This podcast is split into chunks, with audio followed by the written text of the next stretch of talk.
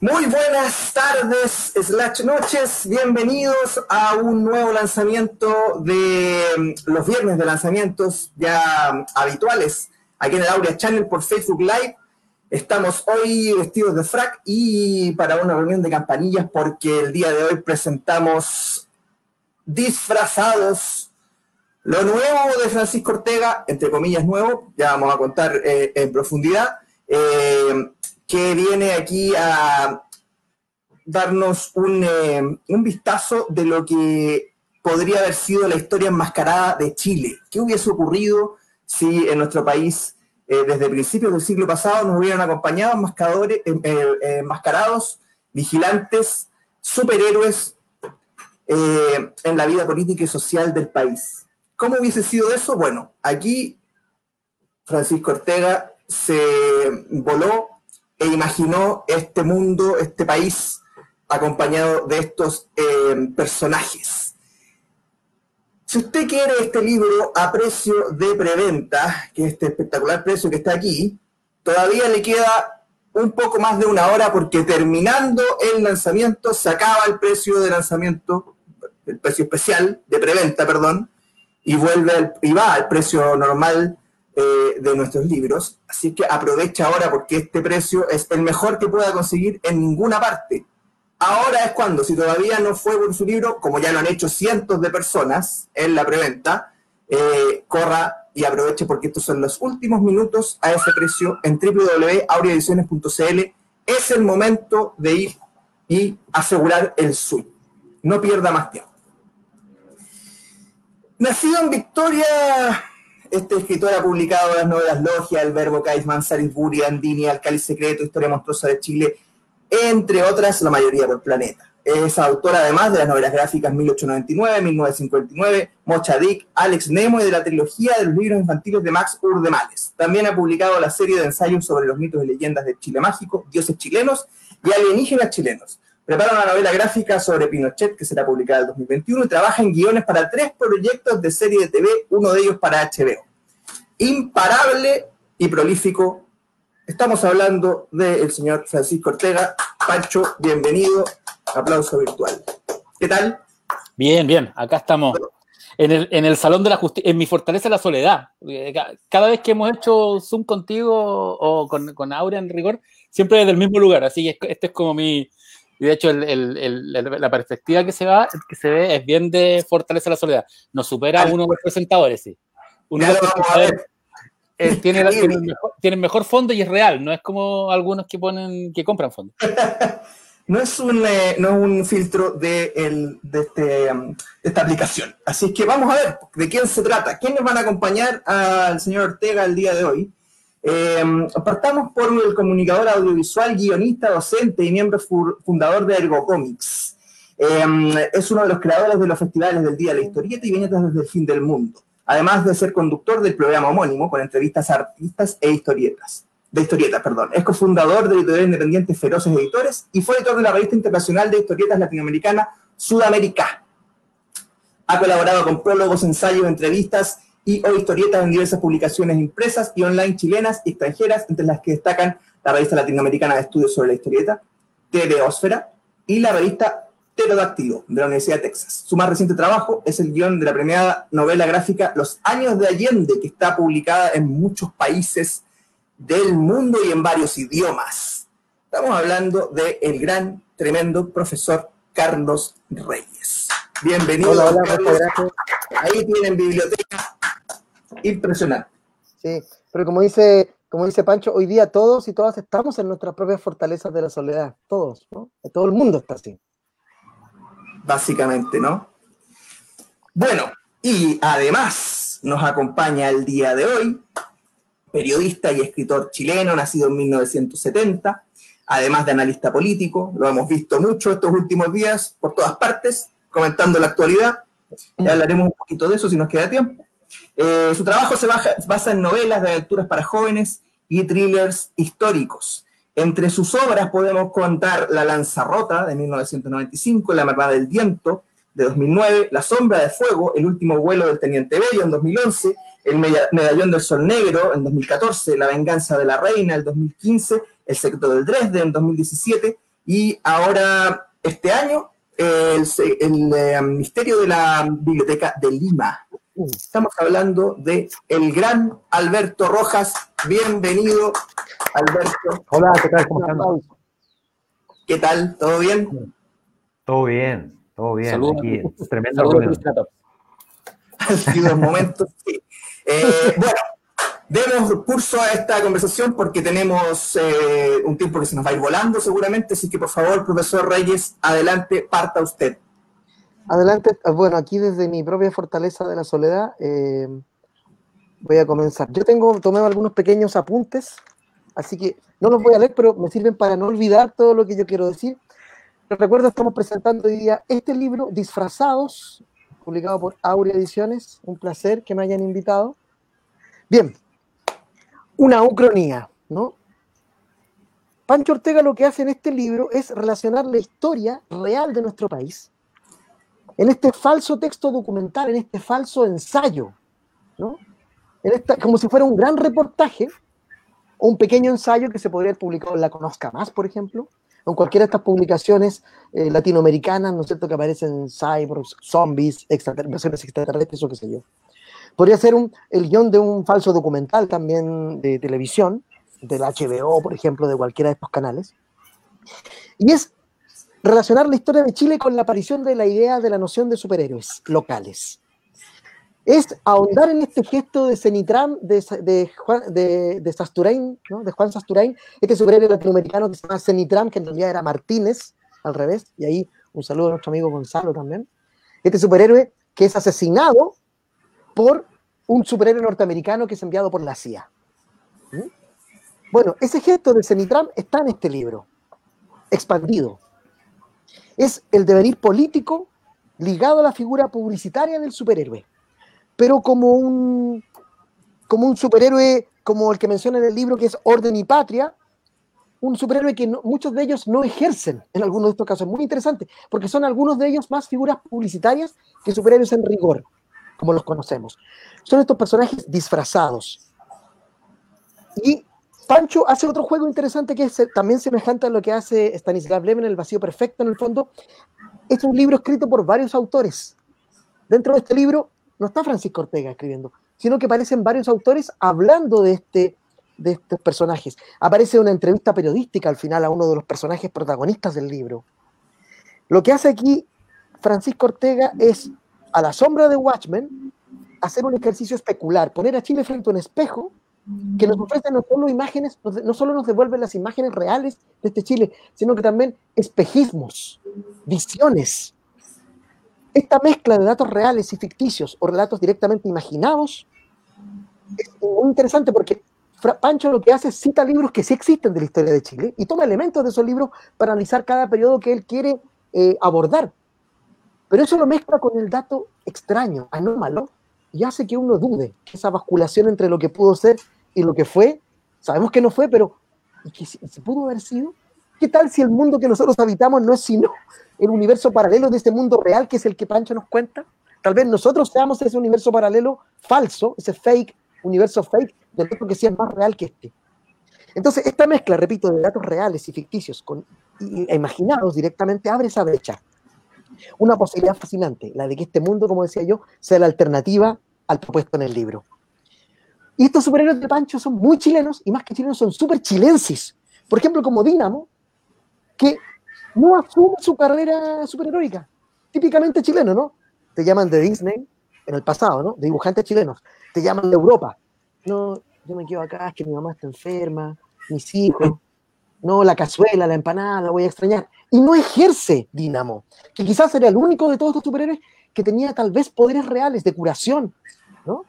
Quizás el único que de verdad estaba tocado por esa mano divina, que no es simplemente un tipo que se ejercita o que se disfraza, sino que realmente había algo en él, ese Superman chileno en el que Pancho también habla en Dioses chilenos, acá está, ¿no? Si uno compara los dos textos, son diferentes, ¿no? Son diferentes, pero muy parecidos. Bueno, y Dinamo no asume su carrera superheroica y dice, pude ser el más grande, pero no quise. Mi vida y mi gente eran más importantes que un traje de color o la plata que me ofreció el Mercurio. Típicamente chileno, ¿no? Superhéroes faranduleros algunos de ellos. musicales otros. Habla de los Juniors como un antecedente de una idea, ¿no es cierto?, de un sello discográfico para crear superhéroes musicales, superhéroes futbolísticos, incluso algunos de ellos homosexual, que oculta su condición en un Chile en el que aún más que hoy eso era considerado un pecado o un delito incluso. Eh, hay superhéroes de derecha y superhéroes de izquierda, ¿no? Hay eh, superhéroes como también... Ah, no, y hay supervillanos también. Supervillanos. El primer supervillano chileno también aparece acá. Es un émulo del Joker, si uno quiere, un, un asesino eh, en serie que cita al Joker, el dentista, que sería una visión parecida, como lo dice el libro de Jack el Triunfador, Drácula tal vez. Bueno, eso lo dejo ahí para quienes lean el libro. ¿Será posible que nosotros lo hayamos tenido en el dentista? ¿No es cierto? Que destrozaba y violaba los cuerpos de sus víctimas, tanto hombres como mujeres. Eh, una visión eh, un poco oscura de este Jack el Destripador que no sería sino Drácula, como dice la propia obra. Eh, hay algunos que combaten el AMPA directamente. Algunos son asesinados misteriosamente, tal vez por esas, por esas huestes delictuales, no lo sabemos, o, quizás enviados del gobierno. ¿no? Hay también, incluso durante el OP, superhéroes upelientos, como el Manque, por ejemplo, o el Roto Chileno, que incluso aquí en una operación bastante eh, interesante, chocante eh, y cuestionadora, eh, lleva al extremo esta idea del PC, ¿no es cierto? Que en un momento la historia desprecia también a los homosexuales, como que estos dos superhéroes de la UP barren con los homosexuales de la época. ¿no? Dan cuenta de ellos, porque eso no puede ser, no es correcto para la utopía socialista. ¿no? Y aquí seguramente algunos rasgarán vestiduras cuando Pancho se mete en ese mundo. Eh, hay compañeros eh, superhéroes que, son, que se disfrazan, pero pero que les prefieren llamar compañeros disfrazados más que superhéroes, siguiendo en esta lógica de la UP de Salvador Allende. Pero en la dictadura también destaca el infame coronel Corvo, también representante del otro extremo. Y aquí lo interesante es que Pancho crea un nuevo folclore. ¿Qué es lo que le gusta a él? Que viene de, alguien que ha mamado abundantemente de los mitos de, todo Chile, que es un fan de Oreste Plat. Pancho aquí crea su propia mitología folclórica urbana chilena con estos superhéroes. Eso es un gesto que yo también rescato, que está en toda su obra. Los textos publicados aquí también, algunos provienen de otros libros. Publicó partes, como les digo yo, en Dioses Chilenos, publicó otra parte en Chile, o Chile 3, o Chile 3, ¿no? Eh, aquí, por ejemplo, hay uno de los personajes eh, que habla, aquí en este libro, en, Chile 3, habla de Alcino, por ejemplo. Los textos que ustedes van a ver, ninguno es igual a los que han sido publicados antes. Perdón. Han sido revisados, recorregidos, me imagino, y con incorporaciones de última hora de Francisco, a partir de lo que estamos viviendo hoy día. En ese sentido, se parece un poco a la escritura de Manuel Rojas o de Carlos Droguet, que yo odio un poco, porque siempre que escriben un libro, hacen una pequeña variación. Ya es otra edición. Uno puede comparar libros de, de Droguet o de Manuel Rojas, y hay diferencias. Hay palabras suprimidas, frases nuevas, lo que, hace que uno tenga ganas de tener todas las ediciones para tener la, edición definitiva. Los libros de Pancho, al igual que estos autores chilenos, mutan, se resisten al ¿no? Están, son como seres vivos, siempre están mutando. Lo que Pancho publicaba en algún lugar como un pequeño texto se transforma en otra cosa después. Eh, sabrosa en la historia del FPMA, el Frente Patriótico Mestizo Alejo, ¿no?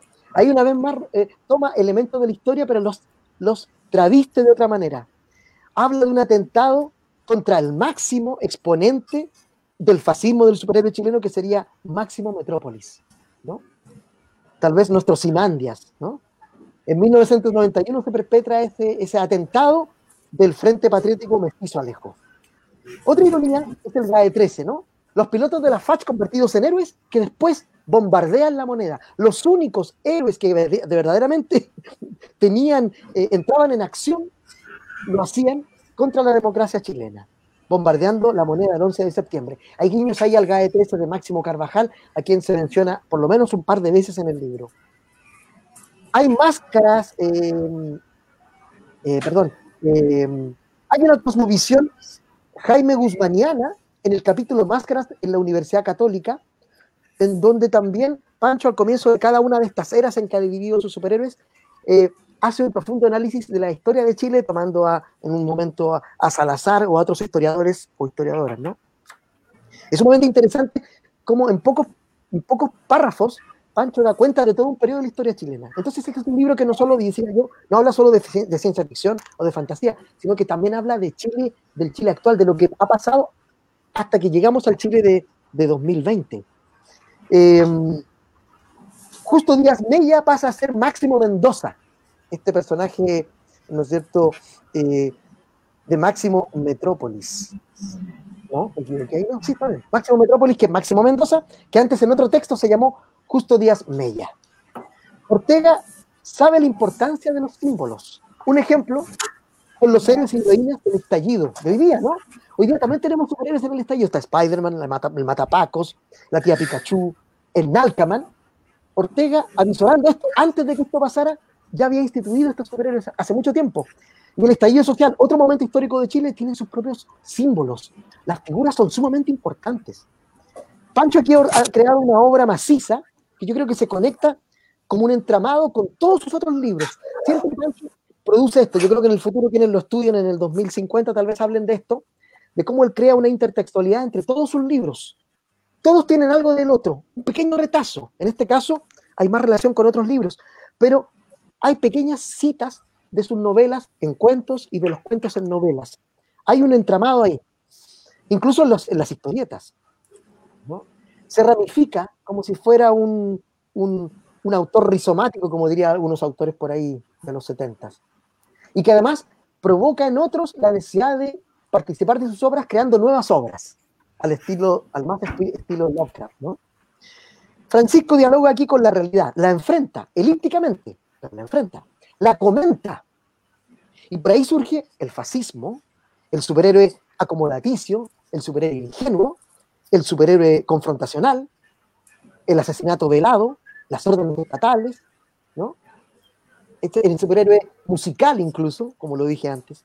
Es mucho más interesante en el libro, disfrazados, lo que está entre líneas, lo que no se dice, es más inquietante lo que no sé, lo que calla el libro que lo que dice, que lo que desliza entre líneas. Porque lo que finalmente, Pancho Ortega creo que es el norte del libro, y no sé espero no equivocarme, ahí él nos lo dirá más tarde, es que bajo la misma noción de superhéroe está el fascismo. Básicamente a la base de la noción superheroica no hay otra cosa, de la noción superheroica no hay otra cosa que el fascismo. Y bueno, tengo profusamente ahí el libro eh, con notas que después de que hable Alberto seguramente y vayamos comentando podré leer algunas que tengan que ver con lo que vayamos diciendo. Excelente. Don Alberto, por favor. Bueno, primero que todo, gracias por la invitación a presentar o copresentar este nuevo libro de Francisco, ¿no es cierto?, Disfrazados, que es libro sobre muchos aspectos, como siempre. Em, agradecer también felicitar a, Francisco y felicitar a Aurea, porque yo creo que el trabajo que han hecho en términos editoriales de rescatar y darle espacio a esta obra que estaba medio perdida y que se había vuelto realmente una novela de culto, es súper importante y espero que este no sea el único episodio y también haya otros autores que a través de ustedes rescaten este tipo de obras que a veces están medio perdidas, estas papeladas, descontinuadas, en fin. Bueno, eh, Primero que todo, qué difícil hablar después de que habla Carlos Reyes, ¿no? O sea, yo creo que... Yo te dije, habla tú primero. Y decir algo medianamente inteligente después de lo que ha dicho Carlos. O sea, estoy apabullado. No, sé qué decir. Haría lo que pueda. Bueno, la verdad es que, eh, así como felicito a Aurea, felicito a Pancho. Y mm, más que, yo siempre he pensado que en las presentaciones el que tiene que hablar es el autor, ¿eh? no el presentador. Pero yo la verdad quiero decir un par de cosas de algunas preguntas incómodas. Lo primero es que me sorprende cómo, y Carlos lo, anunciaba, cómo este libro, que yo no había tenido la oportunidad de leer su versión original de 1997, Pancho. 97, sí, acá está. Perfecto, ese, es el, el santo grial de disfrazado me sorprende cómo este libro no, no había tenido más visibilidad, asumiendo que había tenido en su minuto un tiraje muy pequeño, eh, pero cómo no, no, había más ruido en torno a este libro. Yo la verdad, eh, al leerlo quedé, no, solamente me encontré muy entretenido, sino que también me sorprendió la capacidad de Francisco de haber escrito un libro que se publica en 1997 con un tiraje bastante limitado, lo cual lo convierte, ¿no es cierto?, en esto que ya hemos mencionado, una novela de culto perdida en el tiempo, eh, y que al leerlo en 2020 la sensación de frescura, de vigencia, de sintonía con la realidad es enorme. Entonces, mi primera pregunta para Francisco es si acaso tú le hiciste muchos ajustes para adaptarlo al, al mundo de hoy, le faltó la, no sé, el, virus, ¿no es cierto? Pero, eh, acaso tú le hiciste muchos cambios respecto a la obra original del 97. Mira, el, libro original del 97 es, es lo que es, lo que lo que leyeron, lo que se lee, se puede leer ahora en, disfrazado, más el agregado del Dínamo, que, yo lo rescaté en Dioses Chilenos primero, primero. Lo que yo saqué de la edición de disfrazados es la de la original, es que este, la novela ensayo estaba intercalada con una novela eh, con un personaje que, estaba en el, que estaba en el presente, en, ese tiempo, en el, en el, 90, en el, 90, en el 97-98, y este, estaba radicado afuera y que recibía un llamado y él iba, reconstruyendo esta historia porque él había sido parte de los, disfrazados de los años 80. Entonces iba, iba dialogando con la, con cómo se llama, con, la novela, eh, con esta novela que es, que es más un ensayo, que un falso ensayo. ¿Por qué lo saqué? Porque a ese personaje yo lo usé en otra novela. Ese personaje es Elías Miel de Logia. Entonces todo lo que, toda la parte, toda la historia novelada de, de disfrazado ya existe en Logia. Entonces, si uno quiere leer el disfrazado original, lee Logia y después lee entre medio, cada dos capítulos va leyendo, va, leyendo disfrazado. Pero no, mira, me pasó una cuestión súper interesante cuando, cuando Martín Kaiser y J me llaman eh, y hablamos de la posibilidad de editar algo, yo empecé a, recoger, a, ver qué material tengo. Porque yo tengo una, tengo una costumbre, mala costumbre. Yo, no, yo guardo todo. Yo tengo discos duros con versiones previas de mis novelas por ejemplo, por decirte una manera, de, por decirte algo, de logia y del verbo Kaifman, hay 30 versiones. Porque yo las voy reescribiendo a medida que voy trabajando. Una cuestión. Cada vez que, escribo, por ejemplo, cada 100 páginas de una novela, termino esas 100 páginas y vuelvo a la número 1 para, corregir, pero guardo el, archivo de las 100 páginas originales con un 1.0 y me meto en un, 2.0. Así, tengo, así existen muchas versiones y hay versiones que prácticamente son otras novelas. Y, eh, y llego a disfrazados y cuando leo disfrazados encuentro que es súper actual. Porque hay, un, hay una frase de disfrazados que, me, que, que, la, estoy leyendo, porque yo nunca había querido editar este libro, porque sentía que era un trabajo de, de un taller, porque, era, porque fue un ejercicio de un taller literario, era una, novela, era una novela experimental que tiene muy poco que ver con lo que yo, con lo que yo hago hoy día. Es un libro que, por un lado, está... Eh, surge de mi, del impacto que para mí fue leer Watchmen por primera vez en 1996 y del impacto que fue cuando Marcelo Leonard en ese taller me presta eh, la literatura nazi eh, en América de, de Bolaño. De hecho, el libro es un ejercicio, yo, este libro yo siempre he dicho que es como un ejercicio bolaño, bolañesco, en el sentido de que es un, un falso reportaje. Y eh, cuando estoy revisando el manuscrito, me encuentro con esta frase que aparece al principio, que dice, eh, Santiago ya no está disfrazado, pero desde la sombra de sus calles no me cabe duda, ángeles anónimos esperan su momento para alzar sus máscaras y colores, que está en la página 18. Y fue como, oh, esto es como lo que ocurrió en octubre del año pasado. Y cuando releo el libro y le, voy haciendo correcciones, porque fueron correcciones, correcciones súper mínimas, mínimas respecto del original fueron de estilo, algunas cuestiones más, más chicas, eh, algunas cosas que habían pasado de, como que, había que explicar demasiado, entonces las, corté y las, actualicé.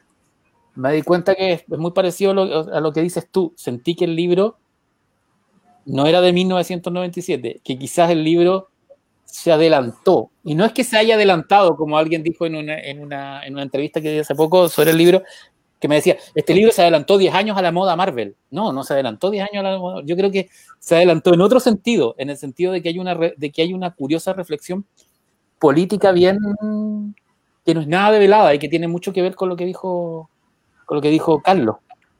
Que hay, un, hay una el superhéroe es, es, una figura netamente norteamericana y es parte de su folclore contemporáneo y su folclore pop. Eh, si uno quiere hacer superhéroes fuera de Estados Unidos, que han habido intentos en, en Europa en Estados Unidos, o en, América, no queda más que hacerlo desde dos visiones. Una, la paródica, y otra, la revisionista. Y este libro tiene un poco de las dos.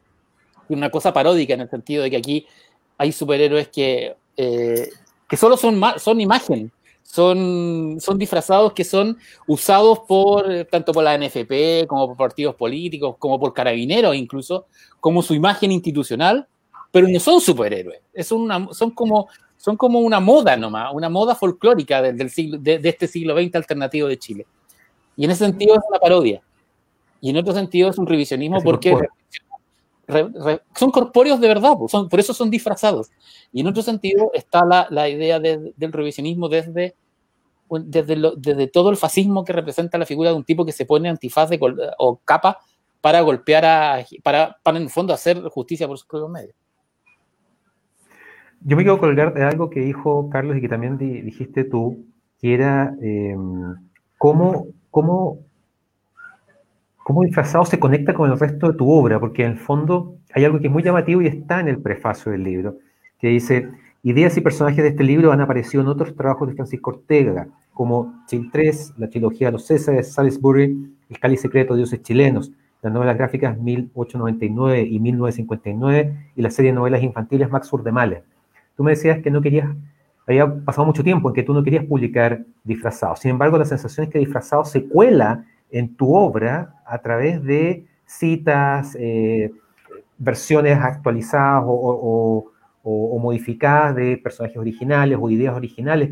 La sensación era que como que la obra, disfrazados mismos, quería salir a la luz y tú de una u otra forma lo estás haciendo por etapas, a través, al incluir algunos aspectos en tus otras obras posteriores. Sí, eh, y yo creo que hay eh, eh, responsabilidad de, de, J. y Martín que insistieron en sacar este, este libro.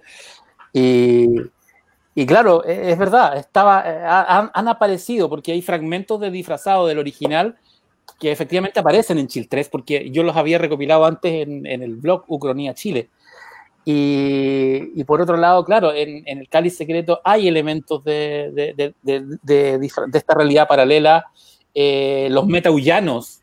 Yo el, claro. la metahulla la, la, inventé aquí, el, el, concepto, y que después la usé en, en, en la, en, en, 1899. Porque además acá hay como un... Eh, eh, se habla de superhéroes que hubo antes de 1938 y, que, de, y de los cuales ni siquiera yo cuento su historia, los nombro nomás. Como en el fondo eh, poner que, que, hay, que la mitología es más, es más extensa. Y en el caso de, fíjate que la primera, el primer spin-off de este libro fue un cómic que, no se, que se hizo pero no se, no se, publicó porque la editorial quebró, que fue la editorial eh, Dédalos del, del, Jorge David. Con ellos hicimos yeah. Amén, que es este grupo que, que, se nombra al final, que es Acción eh, Metahumana Encubierta Nacional. Que eran, eran en esos cómics eran los hijos de estos, de los Amén que salen acá, que eran una suerte de X-Men X locales. Y eso se hizo en el 98. Claro, el 98, a ver, eh, Carlos más o menos, es, eh, es, es del 98, sí, 98-99 más o menos. A mí se me olvidan, se me, se me, se ha pasado tanto tiempo que se me yo, yo también soy malo para las fechas, pero sí, pero es en los 90. Y después, a, el, la misma sigla, Amén, la, recupero, la, la, la, recuperé en uno de los tomos de Max de Males como un grupo de acción monstruosa encubierta. Entonces, claro, eh, es, es, bien, es, un, es un ejercicio bien Stephen Kingiano, en el sentido de que todas las novelas de Stephen King están, están conectadas. En el sentido, todas las novelas de Stephen King están conectadas con la Torre Oscura.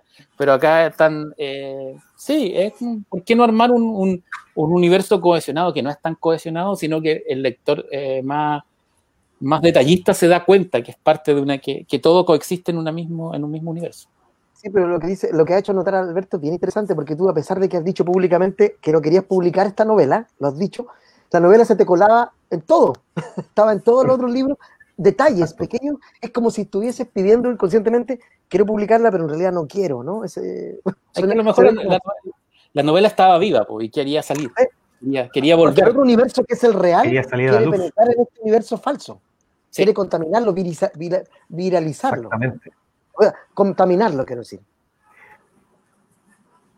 Pancho, y hablando de, realidades, eh, realidades o realidades paralelas, lo cierto es que tu novela, más que una, tu libro, digamos, eh, más que una obra que es sobre héroes enmascarados, vigilantes, lo podemos llamar de distintas formas, lo cierto es que es una gran ucronía, Carlos lo, señalaba. Para ti el concepto de la ucronía no es nuevo, o sea, lo hemos visto en tus novelas gráficas y, y en otros trabajos. Y el tema es que uno que también ha estado eh, metido en el concepto de ucronía, la ucronía requiere mucho trabajo, porque en el fondo para poder generar una historia alternativa, tienes que conocer mucho la historia real, o al menos la de nuestro universo, ¿verdad? Y en ese contexto, esa es mucha pega. Yo leyendo Disfrazados me di cuenta que tú no solamente reescribiste una buena parte de la historia de Chile en el siglo XX y, y entrado al siglo XXI, sino que además lo vinculaste con no solamente poner figuras o personajes en momentos históricos, sino darles un protagonismo y un sentido a partir del el contexto político, movimientos sociales, el trasfondo eh, internacional de la época, etc. Y eso es mucho trabajo. Yo tengo la sensación de que a lo mejor un lector podría pasar, está tan bien armado que un lector podría pasar y no darse cuenta de todo lo que implica. Yo tengo la impresión de que esta es una novela que te exigió realmente meterte en la historia de Chile y comenzar a partir de ahí a generar, eh, empezar a, destejerla, ¿no es cierto?, a desarmarla para armar este universo. ¿Cómo fue eso? Eso fue paulatino. La versión original de, Disfrazado esta no tiene tanto detalle histórico. Eh, cuando, cuando yo, la primera vez que yo volví a Disfrazado fue para Chill 3, cuando busqué los, ¿cómo se llama? Los, capítulos que iba seleccionando y que iba publicando tanto en, el blog Ucronía y los que después salen en Chile. Y ahí ya estaba, ya, ya estaba bien metido en lo, que es historia de Chile porque había hecho la historia de Chile en cómic de, para la última noticia, por lo tanto tenía mucho material. E, y en, ese, y en ese proceso de reescritura para, para, para, para en el fondo eh, actualizar el, libro, eh, me resultó no fácil porque, había, porque hay que escoger el material, pero sí en el, en el fondo es darle un, antecedente histórico. Y, y, lo más difícil fue algo que creo que lo dijo, lo, de alguna manera lo, lo, lo señalaba eh, Carlos. Comenzar dando un antecedente real de la historia y después ingeniárselas, ingeniármelas para darle un giro y que el lado ficticio entre, pero, pero sin notarse. Porque, por ejemplo, ah, eh, estoy hablando sobre los gobiernos radicales, estoy con datos fidedignos de los radicales y súper fieles, y, así fueron los, gobiernos radicales, hasta que de repente el capítulo, con una frase súper corta. Deriva. Deriva, ¿cachai? Eh, alguna vez hubo una frase larga, pero al final dije, no, la frase corta. Y es, eh, en este panorama, no es no era complicado que la moda de, la moda de los disfrazados volviera a reaparecer. Así que eso Oye, eh, leyendo disfrazados. Sí. No, perfecto. Leyendo disfrazados, eh, inevitablemente me surge una, una, idea, digamos, todo lo que tú has consumido del mundo del cómic a lo largo de años, cosas buenas, malas, más o menos, eh, tengo la sensación, mientras lo leía, tú mencionabas que el diferente y el momento para lanzarte a escribir disfrazados es la lectura de Watchmen. Sí. Sin embargo, yo leyendo disfrazados me quedó la sensación de que Watchmen es tributario más de eh, Astro City de Kurt mm, que es tributario. Yo, yo, yo, lo sentí muy por ese lado, en la medida que estos superhéroes o estos héroes enmascarados, vigilantes, están insertos en un en un contexto de una sociedad, un tipo de, gobierno, un tipo de economía y también con elementos de la vida familiar, o sea, los aspectos personales que se van sabiendo, ¿no es cierto?, que están salpicados a lo largo de la obra. Yo siento que es muy, muy cercana a, lo que es eh, el trabajo de Astro City. También encontré, o me pareció encontrar, eh, cosas de Kikaz, de Frank Millar, sobre todo en esta cosa de eh, la persona que quiere disfrazarse para transformarse en otra persona, en un paladín, muchas veces sin poderes, etcétera, digamos. Y que incluso eso me llevó a recordar una película del 99 que se llama Mystery Man, que es una película muy de culto y que la verdad, eh, exacto, ¿no? Extraordinaria película. Entonces, te quería preguntar del universo, del enorme, de la enorme cantidad de universos de cómics, de superhéroes que hay, eh, ¿de dónde tomaste ciertas inspiraciones? Y bueno, tengo entendido que tu universo favorito más que el Marvel es el DC. Sí, eh, que es porque en, el fondo uno se crió con el universo DC. O sea, yo era los cómics que leía de chico en, por Novaro. Pero claro, cuando yo leo Watchmen, que me lo presta mi amigo Gonzalo Baeza en la universidad, creo en el 94-95 de haber sido, fue, yo sabía de la existencia de Watchmen porque lo había, lo había leído, había leído un resumen en La Bandido y en Trauco sobre Watchmen. Y, además era, eh, había leído algunos reportajes sobre esta obra seminal. Y fue claro, yo me esperaba un cómic de superhéroes, pero me encontré con una novela de ciencia ficción y que además tiene estructura de novela negra. Y cuando yo termino Watchmen, digo, digo, esto es algo así se puede hacer en Chile. Y de hecho, el, el, a la gente que estuvo conmigo en el taller de eh, José Donoso, más de algunos, quizá algunos se acuerda, eh, yo escribí una, una, primera versión de, Disfrazado que era, era mucho más deudora de Watchmen, que era, eh, empezaba con el asesinato de Condorito. Y Condorito, que se caía de, de, su, de, su, vivía en la Torre Santa María, que era la torre célebre, porque eh, todos los personajes de cómic chileno del siglo XX eran, eran los célebres y eran muy famosos. Entonces, ¿quién mató a Condorito? Y Coné, que era un, que, que era un psicótico eh, que vivía a la sombra de su, de su tío, comienza a buscar quién mató a Condorito. Y, y buscando quién, eh, quién mató a Condorito, busca ayuda de un tipo que es un profesor de historia, que tiene 40 años, depresivo, que es Mampato. Y juntos comienzan a, a interrogar a todos estos personajes de cómic chileno, que era como un Roger Rabbit, de, con, la, con, los, con, los personajes. Bueno, pero esa es otra novela, Pancho, esa es otra Eso estaba pensando, es otra historia. Eh, espera, espera, espera. Entonces, escribí dos capítulos de esa novela y, y, en, y en el taller alguien me dice, oye, esto está súper entretenido, pero estos no son derechos de autor tuyos, son de otras personas. Y ahí, yo desistí de hacer, ahí yo desistí de hacer esa versión y la abandoné. Y ahí volví a la, a la historia de y decidí inventar superhéroes chilenos. Y lo primero que hice fue inventar a los personajes. Y después en 97, el, no sé si ustedes lo conocen, Cristian Ramírez, eh, de Civil Cinema. Sí. En Twitter, él me presta Marvels, que Marvels es ah. básicamente el, antecedente de, de, Astro City, el mismo autor y la misma idea. Y ahí yo voy con la estructura de una gran ciudad donde existieron superhéroes. Y también la película que mencionáis tú, Mystery Man, que es del 99, que eh, sí. más o menos por ahí, y yo diría que esas son las más, las, las eh, influencias. Y también la serie animada de Batman, sobre todo la serie animada de Batman, esos capítulos que eran desde la perspectiva de la gente, de los habitantes de Ciudad Gótica, no de, Batman. Esa extraordinaria serie Dark Deco. Sí. Claro. Yo quiero señalar algo que también apuntó Alberto, que tú has señalado, que cuando todo, quiero dimensionarlo en la época en que sucedió, porque ahora la gente lo ve desde desde el presente y no es así, no es igual el impacto mental, la explosión atómica que nos pasó a todos cuando leíamos Watchmen es una cosa que es imposible de describir hoy día, porque todo es así hoy día. Todos los superhéroes son así, tienen, son depresivos, psicóticos, tienen dramas. Cuando nosotros leemos Watchmen en el 88, 89 que llega acá, yo lo compré en dos tomos que aún tengo, esos que editaron las primeras ediciones, no de lujo. Sí, el 5, los de 5. Tengo los de 5 completos. Con tapa blanca. Sí, y tengo incluso el número uno en inglés, el que salió en la época, el, que se publicó en, la fecha, el número uno. El impacto que, nos tuvimos, que tuvimos nosotros es imposible de describir y todos vivimos a la sombra de ese impacto aún, te guste o no. Te guste lo que pasó con DC Marvel en el cine o en los cómics. El impacto es tan tremendo que, que nos dio vuelta la cabeza a todos, a todas. Yo creo que yo leo ese libro todavía y no puedo creer que haya sido escrito así, que, que es una obra de arte, es increíble ese libro. Es lo que me pasó a mí. que Pancho haya, haya tomado ideas de ahí para hacer esta otra obra.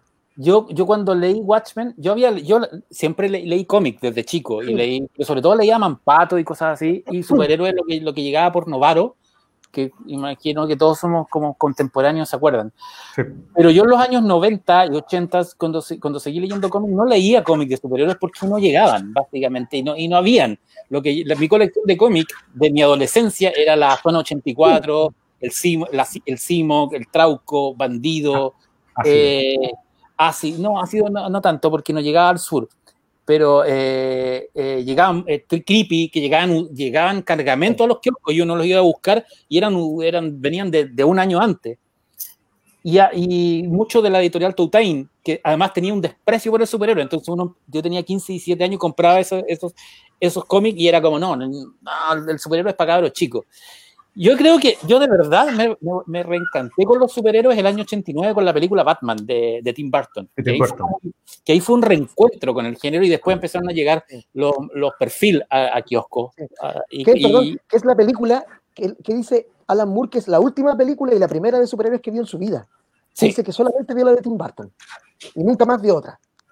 Y, creo, y, y, claro, hoy día para, para, los, para los adolescentes, para los veinteañeros, treintañeros, hay cómic en todos lados y hay, y hay películas en todos lados, pero para nosotros no había tanto. Y en ese sentido, leer Watchmen fue un puñetazo en la cara. y leerlo en esa época.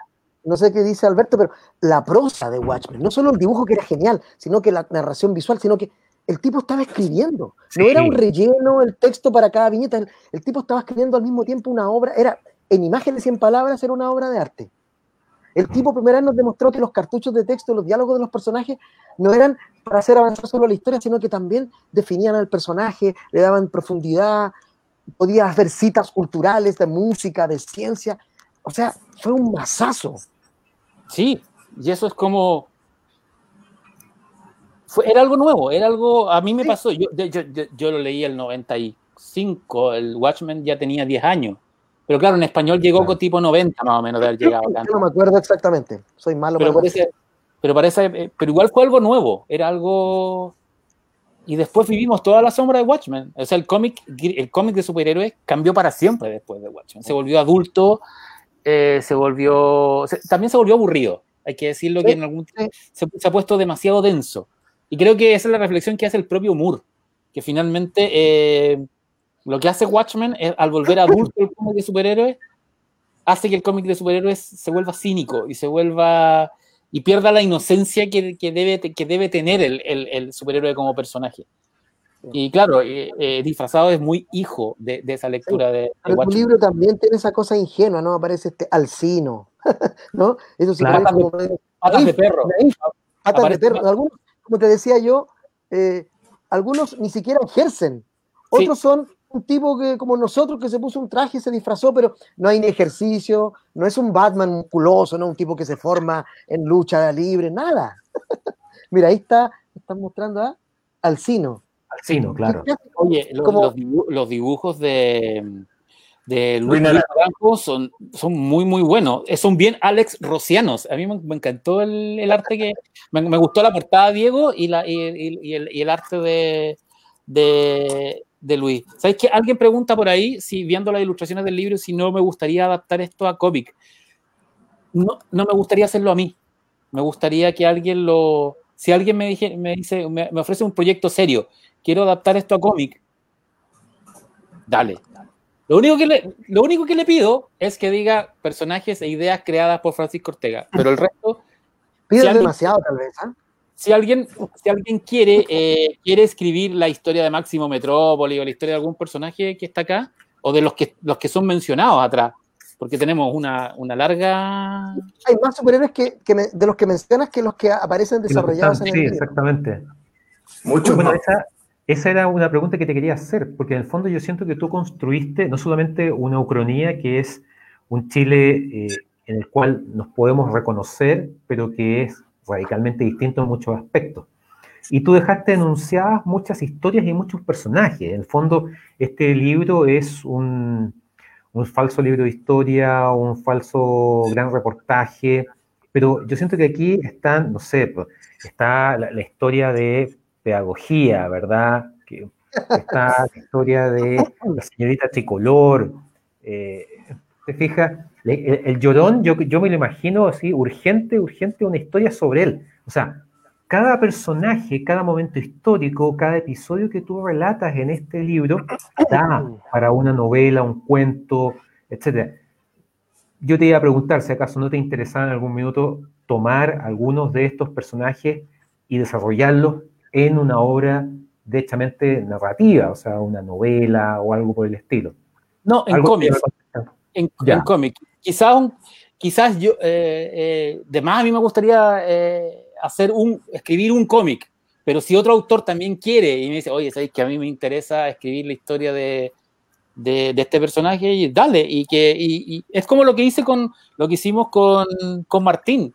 Martín Cáceres nos dice con Nelson, ¿sabes qué? Me encantó la parte de cuando, cuando Arturo Prat va a la Antártica en la montaña de la locura en 1899. Me gustaría hacer un cómic de eso. Hazlo, pero ¿y si, la, y, y si hago, y si invento más cosas? Invéntalo Sí, o sea, dalo. Eh, es, es, parte de un mismo universo. Y si alguien lo quiere hacer de verdad, yo encuentro que encuentro que lo que dice lo que dice Alberto es verdad. Este es un hay un universo acá que se puede que puede crecer eh, bastante y pueden hacerse cosas incluso mejores que, que, disfrazados con los personajes. Bueno, yo creo que ahí está el próximo gran proyecto de Aurea, entonces, una antología de cuentos inspirados en personajes de o cómics de Francisco Ortega, o un cómic, no sé. De mi parte, eh, solamente diría que, aparte de felicitarte, que si en algún momento quieres escribir algo acerca del equipo Pachapulay del Teniente Bello, hablemos por interno. Escríbelo tú. Si hacemos el proyecto, tú escribes el, equipo Pachapulay del Teniente Bello. Claramente, de todas maneras, aunque debo decir que la hermandad femenina Lisperger eh, y los usos de la muerte también me parecen sumamente interesantes, que están enunciados pero me parece que, o sea, de la imaginación de Francisco Ortega meterse en esos personajes, en esos grupos, o sea, debe ser en un momento específico de la historia de Chile, encuentro, pero fascinante. Pero sabes que están solo anunciados. ¿Alguien Por eso te digo, falta contar la historia. Sí, sí. O sea, Manco, pasa con todos los personajes. Manco, Galvarino, que de alguna manera es como un primo hermano de del Galvarín de, los Guardianes del Sur los Guardianes del Sur, Mestizo Alejo, la Hermandad Femenina Lisperger, la Compañía del Cáliz, que eso es eh, básicamente el origen del Cáliz Secreto. Exacto. Calicanto y la Logia de Sañartu, Úsaros de la Muerte, la, logia, la, logia, Lautaro, Liga Lautaro que aparece en el 1899, que básicamente la Logia Lautaro se convierte en la, Liga Lautaro. Y está esa pura historia no desarrollada del grupo 5. Sí, pues. En buen momento dice, cuéntenos esa historia. No, no la voy a contar, no, pero cuéntenos. No, no, no, es que lo que pasó ahí, no se puede, es inenarrable básicamente, ¿no? Bueno, pero es que, lo, es que, lo, escribió Baradí. Jorge.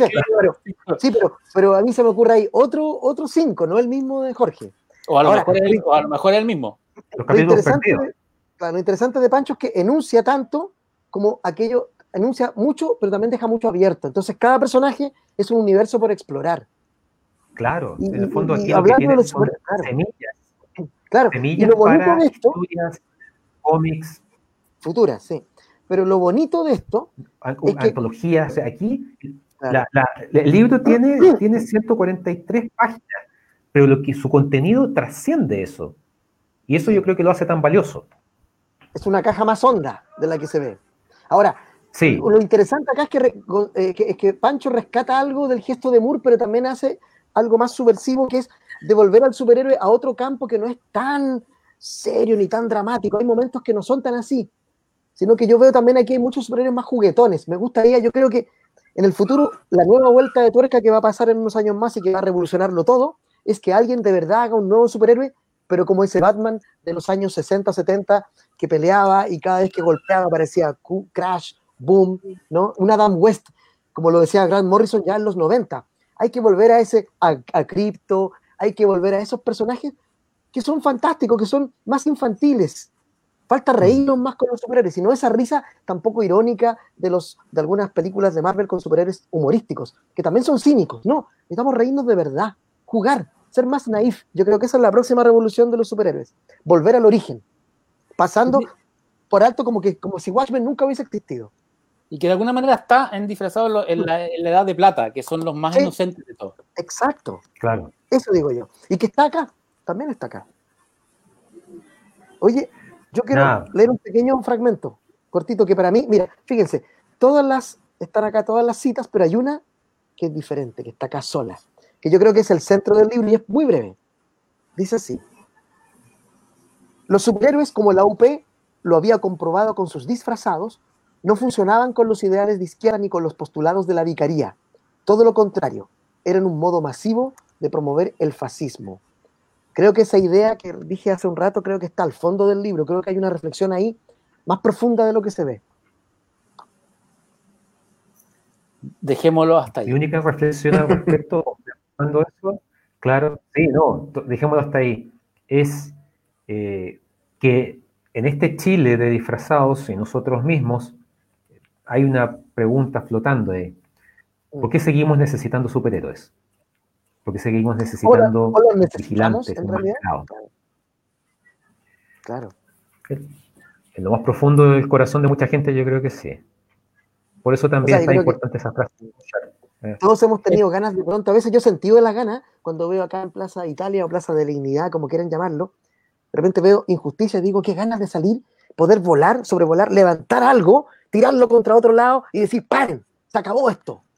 ¿no? Tener un poder gigantesco para decir, "Están- paremos esto. ¿no? Pero si tú te fijas. Eso, tú- ese fascismo que uno tiene adentro a veces sale también. Pero Esa ganas te- de ser iluminado y de dar la solución. pero si tú te fijas, el, al 18 de octubre nos llenamos de enmascarados. Sí. y Todos. de, y, y- y- y de enmascarados, y hoy día estamos todos enmascarados. Entonces, como, wow. Sí. A pesar de la ley anti, anti-encapuchado.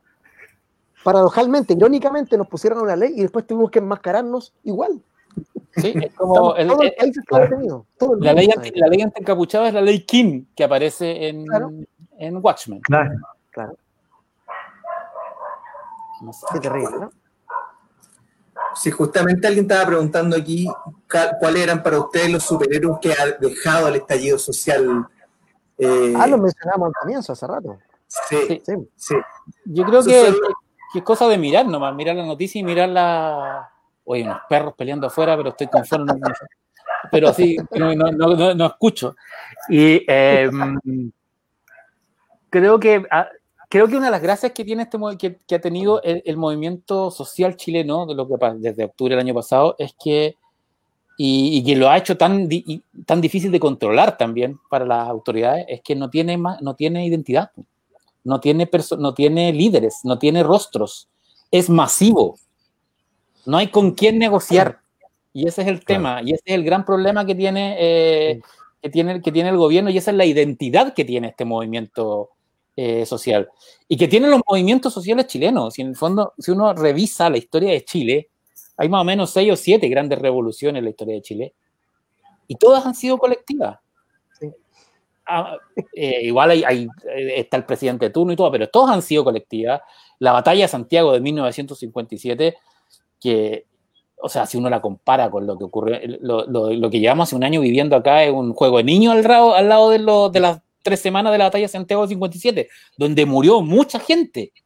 Donde, donde el ejército corrió bala arriba de los, de, de los mitos, donde murieron estudiantes, donde, donde también murieron policías, donde también murieron autoridades. Esa fue una verdadera revolución. Entonces, la- la- todo todos los procesos revolucionarios chilenos son anónimos. Por mucho que, que haya que en la UP haya existido el rostro de Salvador Allende, pero igual lo que se mueve es la gente y lo que se está moviendo acá en, en Chile es lo que puedes ver, pues no hay, no hay con quién. Ahora sí que no hay con quién negociar. Pero una cosa interesante que, que rescato algo que dijiste al comienzo es que en el caso del superhéroe la máscara lo individualiza, ¿no? Lo identifica. Pero en el caso de la lucha social la máscara invisibiliza. Sí, exactamente. Es muy es paradojal el uso del mismo, del- de la misma idea, de la máscara. El enmascararse en uno es yo soy este y en el otro es yo soy todos y todas. Me sumerjo soy en este mar de claro. máscaras. Soy nadie. Es un poco el efecto V de Vendetta, ¿no? Versus el efecto Watchmen. Es súper interesante lo que de decir. ¿Más Yo preguntas? creo que tu libro, eh, como siempre, es una bomba de racimo, ¿no? Ya, ya llegó acá y a todos se nos ocurren cosas. Yo cuando estaba leyéndolo decía, oh, esto es genial, puede ser esta idea. Pero lo bonito de acá es que el que, el que busca superhéroes que tengan aventuras y que, No, aquí no, no cuentas la aventura de cada uno, sino que más bien el origen y el contexto político-social, Sí. ético, si se quiere, de cada uno. La aventura está por escribirse, pero lo que me gusta de esto es que son bien chilenos, como decía yo, no, son- no todos ejercen. A mí me interesan más los héroes más perdedores de este libro que los que son más, más taquillas, ¿no? Pero por supuesto, este Max Metrópolis es un personajazo. Hay una entrevista al final que es muy buena. Es un villano. Es un villano, Al ¿no? final de cuentas, sí. Sí, ¿no? Amigo de Jaime Guzmán, ¿no? Es muy interesante toda esa figura. Yo, yo, yo, se me ocurrieron cosas. Tal vez haga algo en el futuro, quién sabe. sí. Sí, yo creo que esta novela, este trabajo de Pancho, este, esta historia ficcionada, eh, es el origen o va a ser el origen, genera un efecto eh, multiplicador, es como lanzar una piedra a un, lago. ¿eh? Las ondas expansivas van a generar muchas cosas que vamos a ver dentro de poco, cuentos, novelas, cómics, no sé, el universo, el, el, el Fortega verso se sigue expandiendo, así que felicitaciones nuevamente. Sí, pues, y a mí, a mí más que ese, superhéroe clásico, me gustaría que de verdad descubrieran y llegaran a la base de la emoción que está aquí, que, que creó este libro, ¿no? Estos superhéroes bien chilenos, bien chilenas. Pero Alberto, tú, tú también eres un gran exponente de la ucronía en Chile, ¿no? Con tu libro sobre el Teniente Bello también tú abriste un camino en un momento que eh, no, no todo el mundo estaba haciendo esto. Yo creo que por eso es importante tu presencia acá como presentador, porque tú también eres un exponente muy importante de esto. Gracias, la verdad sí, yo creo que la ucronía, me, me, a mí me gusta mucho el jugar con el tema de la ucronía, Pancho lo hace de manera extraordinaria, eh, me sorprende que la ucronía en, en, Chile no haya aprendido más, bueno, obviamente está el trabajo de, de Jorge con cinco, pero tengo la impresión de que la historia de Chile merece eh, y ofrece las posibilidades de historias ucrónicas de gran tonelaje, sí. que están ahí esperando ser ser creadas, ser contadas, escritas, mostradas en televisión, eh, no sé, o en un cómic. Yo creo que en ese aspecto tenemos figuras, episodios, eh, momentos históricos que realmente dan para un pequeño giro en esas tuercas y generar un universo y un camino completamente, completamente distinto. Y por eso yo decía a Pancho, medio en serio, medio en broma, hablemos cuando el proyecto del Teniente crónico, digamos. Sí. Bueno, también, también lo, el, lo, que hizo Carlos Vaso en la República Nazi de Chile también es un, un, buen, un buen, juego sobre, sí. sobre, el papel de Chile en, una, en, en, un mundo donde los nazis ganaron la Segunda Guerra Mundial. Sí, claro, absolutamente. Sí, yo por eso yo creo que todavía Chile 3 o Chile 3, como le digo yo, este libro cuando lo leí yo me explotó la cabeza porque cada pequeño cuento era una, todo un universo. Era, es un libro maravilloso. Yo, aquí hay miles de libros aquí, como decías tú, Alberto, en disfrazados. Es una pequeña caja, pero uno la abre y hay múltiples cajas dentro de ese libro. Absolutamente. Cada nombre es una historia. Cada, cada claro. momento histórico es una novela, esperando claro. ser contada. Y eso se lo agradecemos a Pancho. Sí. El, eh, los escritores, varios que nos están siguiendo aquí, ya están eh, manifestándose y se van a inscribir en, eh, en, en incorporarse al, a este universo de, los disfrazados, porque efectivamente sí que da para, para explotarlo muchísimo, muchísimo más. Eh, como, como contó Pancho, no, no quisimos finalmente eh, agrandarlo dentro de la misma obra, porque la, la idea de mostrarlo así tal como era también era el impacto de, de, de, contar de que esto que se escribió hace casi 25 años parece que hubiese sido escrito ayer. No, nadie se sorprendería si, si no, lo hicimos ahora pensando en todo lo que está pasando. Entonces, también estaba esa idea de mantenerlo de esa forma para que eh, tuviera el impacto de, de, decir, chuta, en realidad esto es algo que cuando decimos nadie lo, vi, lo vio venir, la verdad es que no es tan así, eh, había muchas, eh, muchas cosas en el aire. El Pancho también lo dijo en algún momento que se sentía algo que en ese momento era mucho más débil que ahora o que lo, a los últimos años, pero que ya estaba. Y, y estábamos recién saliendo de la dictadura. Entonces, eh, por eso que finalmente salió así y decidimos hacerlo de esta manera. Estamos ya en, en la parte final y, y, y, quiero agradecerle muchísimo al profesor Carlos Reyes, Alberto Rojas, por no habernos acompañado. Quiero darle un, un pequeño momento para que den sus palabras al cierre y se despidan de las personas que nos acompañaron, tantas personas que estuvieron con nosotros el día de hoy. eh, Alberto. Bueno, agradecer la posibilidad de participar de la presentación. Creo que ya hemos elogiado justamente a Disfrazados como lo que es una obra que regresa, que llega a nuestro presente desde el pasado autoral de, Francisco y que, tal como ha ocurrido con otras de sus obras, más que establecer una obra, eh, lo que hace es crear un universo al cual nos asomamos con curiosidad, interés, asombro, y que ciertamente esto va a tener más, más repercusiones. Eh, disfrazados no queda aquí, eh, a pesar de que Pancho ha dicho que no, no va a ahondar necesariamente en estas historias, pero deja abierta la puerta de su universo para eh, explorarlo en detalle. Y eso me parece no solamente admirable, sino de una generosidad extraordinaria. Así que yo solamente puedo decir que, por favor, los que no se lo han comprado y no lo han leído, bueno, aprovechen, búsquenlo, léanlo, eh, porque van a tener la posibilidad de asomarse a un Chile sorprendente y a partir del cual probablemente ustedes mismos también se van a imaginar cosas que a lo mejor nosotros tampoco dimensionamos. Viste Reyes. Bueno, yo quiero agradecer también la invitación. Para mí es un placer siempre leer un libro de Pancho Ortega porque es un escritor veloz, siempre eh, eh, muy creativo. A mí me, yo disfruto mucho leyendo sus libros Nunca lo leo, siempre lo leo como a última hora, ¿no? Este lo terminé de leer hoy día en la mañana, siempre al, filo de, pero eso me da más placer, ¿no? Me da esa, esa tensión dramática.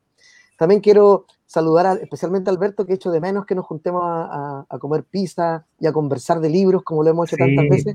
Se te extraña de verdad, de verdad lo digo con mucho... Sí, lo mismo. Emoción, y qué bueno verte acá eh, para conversar contigo. Y eh, yo quiero leer un pequeño fragmento muy breve también de un capítulo que, también creo que hay otra idea fuerte acá sobre el trabajo de Pancho. Dice, fijar la mirada sobre las ideas que pueblan nuestro imaginario es un ejercicio de la mayor importancia, pues a través de ellos se estructura y justifica el ejercicio del poder.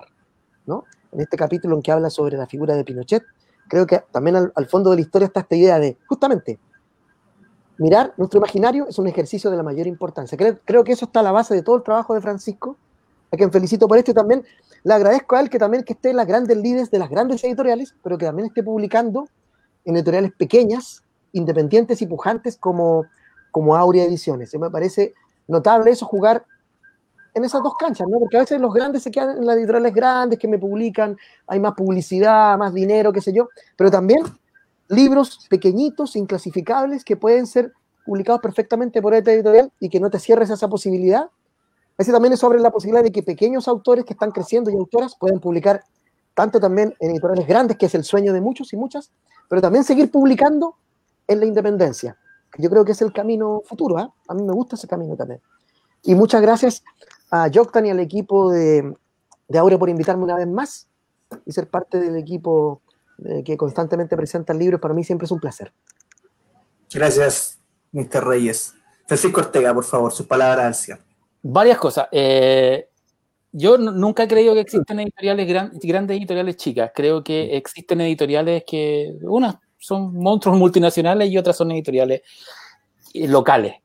Creo que eh, lo que yo sí creo es que hay libros y libros. Yo creo que una de las gracias que tienen las editoriales independientes y que tienen las apuestas como la que tiene Aurea, en el caso de Aurea me gusta mucho el arte, que, que una de las cosas que, que el, el, el, amor que le hacen, que le dan a al, al formato del libro, eh, es que uno permite, permite arriesgarse más. Permite, porque esto es, esta novela es, la segunda novela de un escritor, no es la, no es la, no es la doceava novela de, Es como un viaje en el tiempo. Y, y, me encanta eh, no solo poder rescatar material antiguo en, en, Aurea o en la editorial independiente que sea, eh, sino también escribir ideas un poco más extremas, que las que uno publica en, la, en, las editoriales más grandes.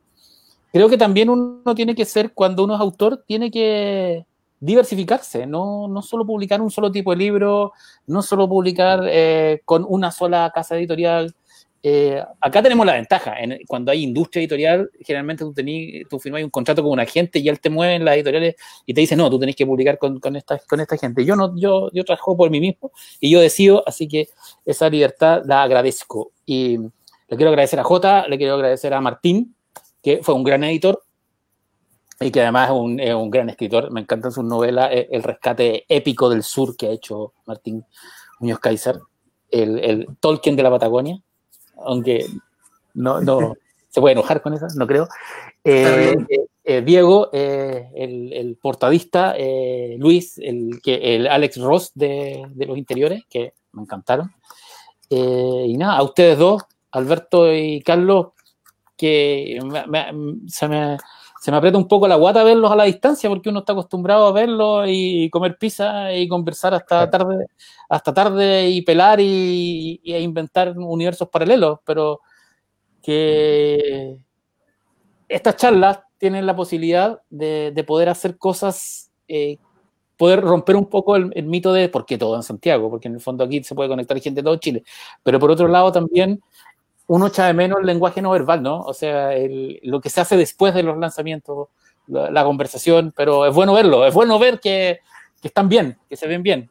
A Carlos lo había visto un poco, a, a, a Alberto había hablado sí. más que, que, vernos y bueno, Alberto está hoy día eh, hombre ancla casi de los noticiarios por el, por el verdadero villano, supervillano que, del, del mundo, que, que ahí, ahí, sí tenemos historia de superhéroes. Vamos a ver que si va a entregar el poder. Sí.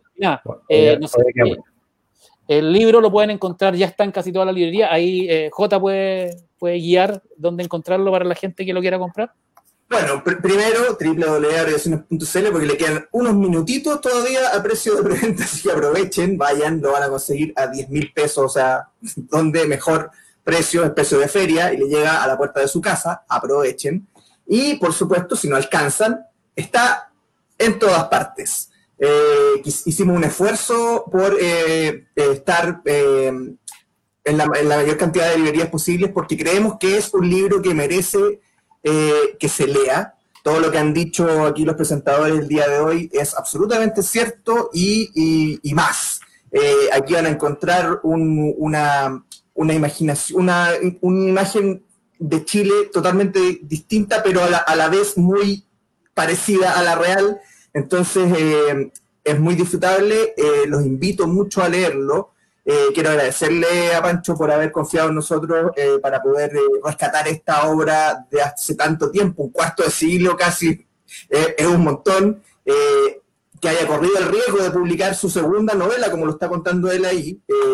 yo creo, yo también a lo mejor me sentiría tendría algún nervio en, publicar algo que, que, es tan antiguo y que es tan distinto a lo que uno escribe ahora. Así que eh, gracias por haber apostado, gracias por haberse atrevido. Eh, y eso, invitarlos a que la, la busquen. Eh, de verdad lo van a disfrutar mucho y se van a encontrar con que Pancho también tiene otras, eh, otras eh, cosas que mostrar y que, como lo, como lo dijo ahora, probablemente va a seguir mostrándolo. Así que muy atentos a lo que se pueda venir. Muy atentos también porque de muchas otras sorpresas que vienen por Aurea Ediciones, de cosas que que a lo mejor no se esperaban, que vienen eh, ahora fin de año, el próximo año. Mucho, mucho le trae Aurea Ediciones, por supuesto, un próximo lanzamiento el viernes que viene, los dejamos invitados desde ya, eh, para que estén aquí, como siempre, 2015, los lanzamientos de los días viernes, vamos a estar lanzando Valparaíso y Chile Zombie, que se quedaron en, el, en, el, en, la nebulosa porque no se pudieron lanzar, ya sabemos por todas las cosas que pasaron, así que le vamos a dar su oportunidad de poder eh, brillar y hablar de eso, de ese mundo, otro mundo paralelo donde los zombies nos invadieron por completo. Eh, y bueno, que también nos, nos, parece tan lejano al real en estos momentos.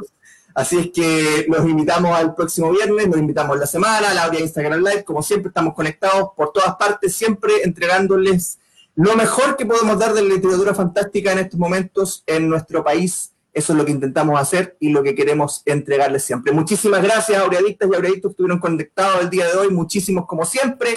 Muchísimas gracias a los eh, invitados. Muchas gracias, Pancho. Y eso, saludo a todos y nos estamos viendo. Un abrazo. Gracias. Que estén muy bien. Chao, chao, que estén bien.